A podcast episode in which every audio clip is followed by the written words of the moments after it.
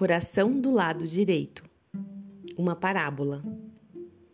Certa vez, um mestre espiritual perguntou a um amigo: Qual é o órgão do corpo humano mais importante na sua opinião? E o amigo respondeu: O coração.